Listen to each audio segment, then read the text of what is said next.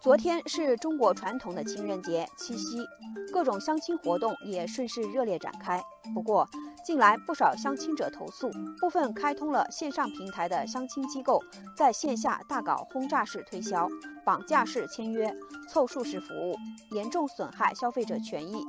而在聚投诉、黑猫投诉等网络投诉平台上搜索相亲机构名称时，也可以看到相关投诉案例已经达到两千多条。投诉的主要问题是，先交钱签字才能看合同，有的消费者被诱导签了电子签名，口头承诺与合同条款不符，甚至存在霸王条款，合同条款与后续服务不匹配等等。对此，网友路人甲说：“网络时代应运而生的相亲平台，原本是为了以精准的信息匹配，为单身男女牵线搭桥，提供助力，在成人之美的同时获取收益。”但现在却有一些相亲平台打着月老的招牌，干着打劫的买卖。网友八月风来也说，身边就有朋友遇到过这种情况，报了一个两万八千八百八十八的套餐，本来是找幸福，最后却成了找麻烦，想维权又没有足够证据，只能自认倒霉。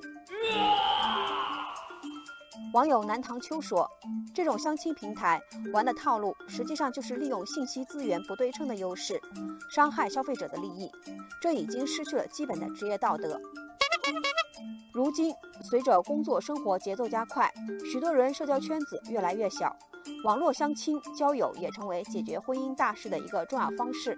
也由此催生了一个不小的市场。”艾瑞咨询二零一九年中国网络婚恋交友行业研究报告显示，二零一八年中国网络婚恋交友行业市场营收为四十九点九亿元，